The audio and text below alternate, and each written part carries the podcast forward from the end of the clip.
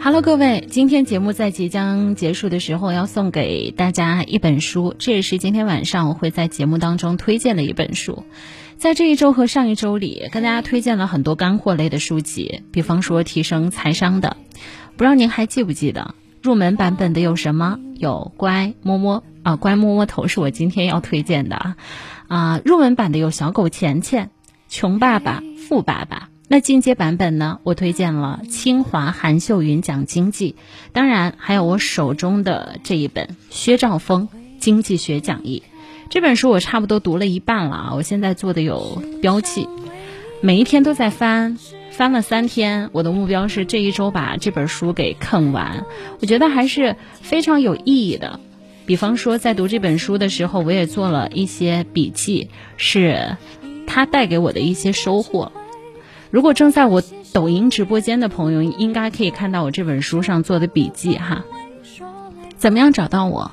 您可以在抖音里来搜索主持人安琪，主持人安琪，安是平安的安，琪是王字旁一个其中的琪。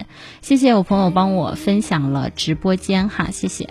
啊，其中呢我记到了这样的九条，我觉得对于我还是挺有益的，也希望大家会喜欢。第一，什么叫做成本？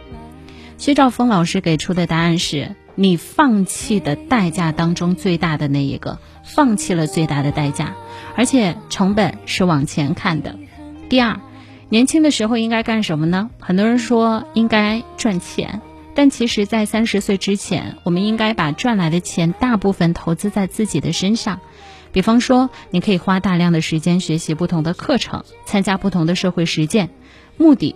你要很清晰、很明白的是，哪一个职业可以给你带来的收益更大？你会把它作为你未来发展的赛道，最大限度满足自己的兴趣。还有人说啊，这些书在哪里买？啊，你可以看到的书店，任何一个地方都可以。还有，什么叫做资产？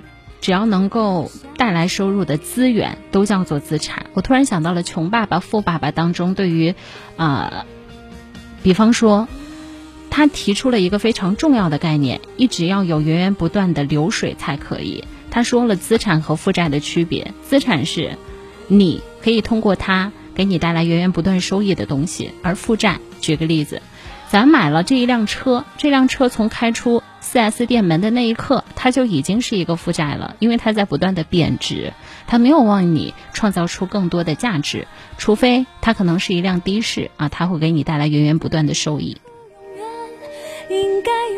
第四点，你的价值如何，就会找到什么样同频的朋友和你的另一半。第五点，资源会流向最善于利用它、能够最大化它价值的人手中。第六点，在很多时刻，经济学的逻辑是不讲理，只讲数据。还有最后一点啊，这本书当然我还没有完全看完，看了一半，跟大家分享今天记下来的一点，叫做在一个偌大的城市，尤其是一个你觉得比较陌生、经济发展比较好的城市，重要的不是你是谁，而是你和谁在一起。你可以为和你一起配合的人创造什么样的价值，这才是最重要的。